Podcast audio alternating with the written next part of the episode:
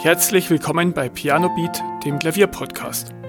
Ich bin Beat Köck und ich wünsche dir viel Spaß bei der heutigen Folge. In der heutigen Folge möchte ich an ein Thema anknüpfen, das ich in der ersten Folge schon behandelt habe. Und zwar geht es darum, dass du auch als Erwachsener gut Klavier lernen kannst. Und wie das passiert oder wie du in jedem Alter wirklich schnell Klavier lernen kannst, das möchte ich dir in der heutigen Folge ein bisschen nahe bringen. Und vorher möchte ich noch ein bisschen ausholen. Und zwar, ja, diese Dauerbrenner, ähm, ich bin Erwachsener, kann ich überhaupt noch Klavier lernen? Ähm, ist der Zug nicht schon abgefahren? Das habe ich in Folge 1 schon sehr umfangreich behandelt. Und Spoiler, die Antwort ist ja. Und ich kenne wirklich viele Pianisten, die erst ähm, im Erwachsenenalter, also entweder nach der Schule, als Student, nach der Ausbildung oder wenn die Kinder aus dem Haus sind oder sonst irgendwie, die einfach später begonnen haben mit dem Klavierlernen als, äh, als Kind.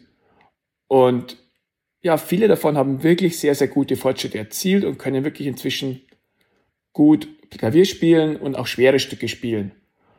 Und welche Gemeinsamkeiten die alle haben, die wirklich gute und schnelle Fortschritte gemacht haben, das möchte ich dir heute nahebringen. Vielleicht kennst du es auch. Ähm, du bist 35 Jahre alt und beschließt Klavier zu lernen. Ähm, das ist jetzt einfach mal eine fiktive Geschichte. Du übst fleißig und machst ganz ordentliche Fortschritte und nach zwei, drei Jahren hast du schon einige wirklich schwerere Stücke gemeistert und kannst sie vorspielen. Du spielst dann das Stück ganz stolz, es hört sich toll an und dann nach dir spielt einfach ein zehnjähriges Kind und spielt deutlich besser als du. Und du denkst dir, ja, äh, ja, es lohnt sich einfach nicht. Ich kann nicht mehr Klavier spielen lernen, ich bin viel zu alt und das ganze Programm in deinem Kopf geht wieder los. Und du bist dann demotiviert und beginnst deine Ambitionen zu hinterfragen.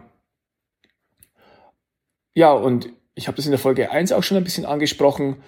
Ähm, du darfst so nicht denken, weil das zehnjährige Kind vielleicht übt das auch schon drei, vier Jahre lang jeden Tag eine halbe Stunde und hat dementsprechend eine ganz andere Erfahrung. Und da geht es nicht um Talent oder um, du lernst als Erwachsener einfach nicht, sondern da geht es um ganz andere Dinge. Und vielleicht hast du auch ähm, nicht effizient oder effektiv genug gelernt und wie du das schaffen kannst und sogar besser und schneller Klavier lernen kannst als als Kind, das möchte ich dir heute ein bisschen ähm, nahe bringen. Und der erste Schritt, der allerwichtigste Schritt ist die langfristige Motivation, dass du wirklich am Ball bleibst und wirklich auch nicht aufgibst. Es ist leicht, sich mal ein bis zwei Wochen zu motivieren und wirklich Feuer in Flamme zu sein, aber dass du wirklich auch Fortschritte erzielst, dazu gehört es, dass du über Monate und Jahre hinweg wirklich regelmäßig übst und regelmäßig ähm, dich dazu motivierst zu üben und dazu zu lernen. Und ja, es gibt auch Motivationslöcher und jeder hat die, aber darüber hinwegzukommen, das ist die wahre Kunst und das unterscheidet dich dann, wenn du Fortschritte machst, von jemand, der entweder aufgibt oder der einfach nicht recht vom Fleck kommt. Und ja, das ist so das Übergeordnete, was ich finde, so dieses langfristige Dranbleiben. Und dann gibt es auch noch ein paar kleinere Fähigkeiten, die ich dir jetzt erläutern will.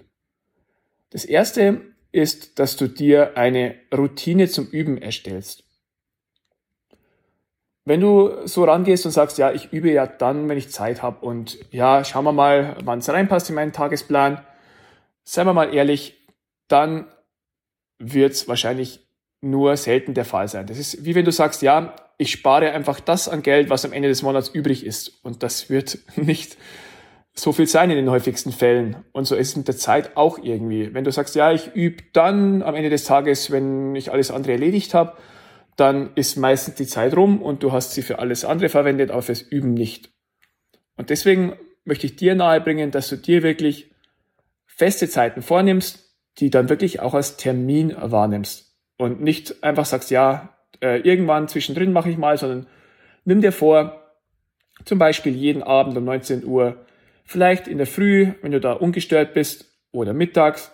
Nimm dir wirklich ein paar Mal pro Woche, also idealerweise natürlich jeden Tag, einen festen Zeitraum vor und das ist dann wirklich ein Termin, den du auch nicht absagst. Nur wenn ganz große Dinge dagegen sprechen. Und wenn du das so ernst nimmst und auch als Termin siehst, dann wirst du sehen, dann bringst du es auch unter und dann schaffst du auch die anderen Sachen irgendwie und musst nicht ähm, an irgendwelchen anderen wichtigen Dingen sparen. Und dadurch baust du auch wirklich dann diesen Flow auf, Fortschritte erzielen zu können. Und ich vergleiche das jetzt ein bisschen mit Kindern. Wie üben Kinder und wie bringen die das rein in ihren Tagesplan? Natürlich haben die keinen so eng getakteten Tagesplan in der Regel als Erwachsene. Aber ja, die üben einfach regelmäßig, weil meistens die Eltern sagen, ja, du übst jetzt bitte. Das war auch bei mir so. Ich bin von der Schule nach Hause gekommen. Ich habe meine Hausaufgaben gemacht und da hieß es ja, jetzt übst du erst noch Klavier, bevor du entweder raus darfst oder bevor du Fernsehen darfst oder sonst irgendwie was. Die Motivation kam halt dadurch, dass die Struktur vorgegeben war. Ähnlich wie Hausaufgaben, das hat einfach dazugehört. Und dadurch habe ich das häufig gar nicht hinterfragt, manchmal doch, manchmal war ich aufmüpfig und hatte keine Lust. Aber ich habe dann wirklich auch jeden Tag 15 bis 30 Minuten geübt. Minimum, manchmal auch länger, manchmal weniger lang. Und es hat auch nicht immer Spaß gemacht und ich habe nicht immer Lust gehabt und ich hätte auch manchmal andere Ideen gehabt, zum Beispiel gleich rauszugehen bei schönem Wetter, aber ich habe geübt. Und so solltest du das auch handhaben.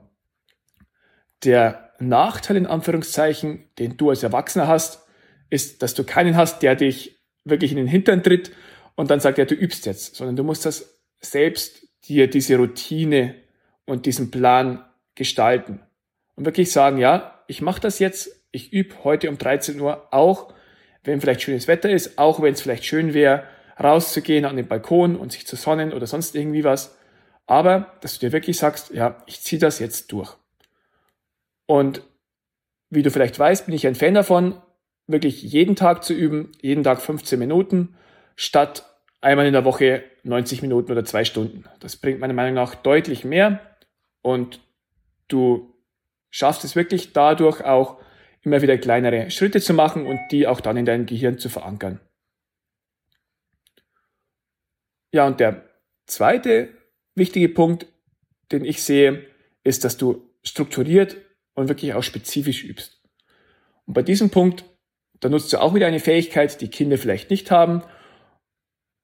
Und zwar, dass du strukturiert an Sachen rangehen kannst. Kinder üben in der Regel einfach drauf los. Ich habe auch einfach häufig drauf losgeübt, wenn ich der Klavierlehrer mir irgendeinen Tipp gegeben hat, habe ich einfach das Stück von vorne bis hinten durchgeübt, ähm, ohne irgendwie einen wirklichen Plan und ohne das Stück zu analysieren. Aber du als Erwachsener hast wirklich die Fähigkeit, da zielgerichtet und strukturiert ranzugehen und dann kannst du wirklich viel mehr aus deiner Übezeit rausholen. Ich meine damit nicht äh, unter strukturiert üben, dass du sagst, ja, ich übe jetzt zwei Minuten 30 die Tonleiter in A-Dur und dann 30 Sekunden die eine Stelle und so weiter, sondern dass du da wirklich von deinen Zielen und Stücken ausgehst. Ich mache das jetzt mal am Beispiel für Elise. Du schaust dir für Elise an und schaust, was sind so die schwierigen Stellen und wie könnte ich die vielleicht meistern? Welche Fähigkeiten benötige ich? Wie übe ich die? Und wie schnell muss ich üben? Und dann stellst du vielleicht fest, dass beim Übergang äh, zwischen Teil 3 und der Wiederholung des ersten Teils, dass da eine chromatische Tonleiter ist. Und die kannst du dann wirklich herausziehen und gezielt üben. Dann merkst du vielleicht, ja, die Melodie in der rechten Hand, die kommt immer wieder und die muss einfach schön und klar klingen. Die ziehst du dir dann raus und übst sie im halben Tempo. Dann im zweiten Teil gibt es so eine Stelle, wo die linke Hand einen Ton ganz oft wiederholt schnell spielt. Und auch das ist relativ schwierig, das gleichmäßig und schön zu machen. Auch das kannst du rausziehen und üben.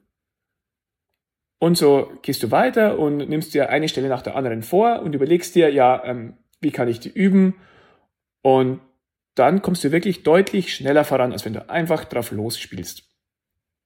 Am Anfang ist es bestimmt schwierig für dich, wenn du das noch nie gemacht hast. Du kennst vielleicht nicht auf Anhieb, wo sind jetzt Probleme und wie kann ich die knacken.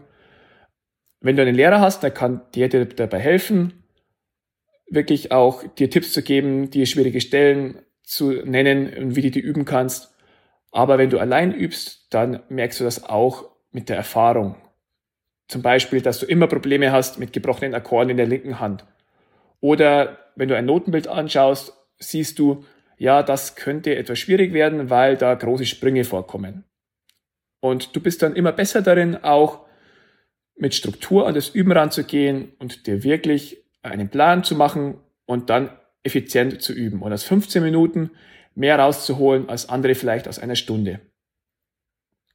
Wenn du wirklich jeden Tag 15 Minuten mit Struktur und Plan übst, dann wirst du nach ein paar Jahren deutlich weiter fortgeschritten sein als jemand, der jeden Tag sich eine Stunde ans Klavier setzt und einfach drauf losspielt und Stücke von vorn bis hinten spielt.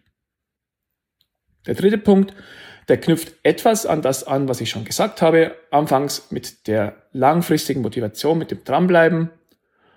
Und ja, du hast mit dem Klavierspielen angefangen und du hast die ersten Erfolge erzielt und am Anfang hast du wirklich keine Motivationsprobleme, aber irgendwann kommt dann so ein Punkt, es geht nicht mehr so schnell weiter, du hast irgendwie nicht wirklich Lust, eine Stelle klappt einfach nicht und dann kommt das berüchtigte Motivationsloch. Und eine Technik, wie du darüber hinwegkommst und wie du wirklich weiter dran bleibst, möchte ich mit dir hier jetzt teilen. Und das ist auch eine Fähigkeit, die du Kindern voraushaben kannst und wodurch du auch effizienter und schneller Fortschritte machen kannst als ein Kind. Und zwar geht es da um die Zielsetzung und das Bewusstmachen von Zielen. Wenn du zum Beispiel als Ziel hast, du willst jetzt ähm, River Flows in You schön fehlerfrei vorspielen können, dann ist das wirklich ein schönes und lohnenswertes Ziel und auf das übst du hin. Am Anfang geht's wirklich schon schnell, aber dann kommt irgendwann ein Motivationsloch und eine Stelle klappt nicht oder du schaffst es einfach nicht, ähm, den Übergang zwischen zwei Stellen zu machen und dann ja, kannst du dich nicht recht aufraffen. Und da will ich dir jetzt empfehlen, dass du wirklich dich hinsetzt, dir Augen schließt und dir wirklich das Ziel so lebendig wie möglich vorstellst. Also zum Beispiel, du sitzt am Klavier, die hören vielleicht ein, zwei Leute zu, dein Partner oder Freunde und du kannst das Stück wirklich fehlerfrei spielen. Es fühlt sich super an. Deine Finger fliegen wirklich gerade so über die Tastatur und ja, die Musik kannst, die strömt durch deinen Körper und du drückst das wunderschön aus. Und wenn du dir das vorstellst mit möglichst vielen Sinnen, dann wird die, wird die Motivation wirklich gleich ansteigen und du wirst dann wirklich sehen, dass du gleich Lust bekommst, dich ans Klavier zu setzen. So ist zumindest bei mir oft. Wenn mich die Motivation etwas im Stich lässt, dann gehe ich auch gerne auf YouTube und höre mir das Stück an. Ich stelle es mir vor, wie ich das spielen kann, wie toll das wäre. Und dann kriege ich wirklich auch einen Motivationsboost. Und wenn du wirklich über diese Ziele gehst und dir vorstellst, warum du das machen willst und es lebendig wird und sich das gut anfühlt, dann wirst du wirklich einen Motivationsschub erhalten. Ja, das waren jetzt meine besten Tipps, wie du wirklich schnell Klavier lernen kannst, wie du aus 15 Minuten viel rausholen kannst, wie du langfristig dran bleibst und wie du wirklich auch, egal wie alt du bist, ob du 10, 50, 30 oder 70 bist, wie du da wirklich schnelle Fortschritte erzielen kannst die du nie für möglich gehalten hättest. Danke, dass du zugehört hast und ich hoffe, die Tipps helfen dir weiter und wir hören uns nächste Woche wieder. Vielen Dank, dass du zugehört hast. Weitere Informationen zum Podcast findest du in den Show Notes und auf pianobeat.de.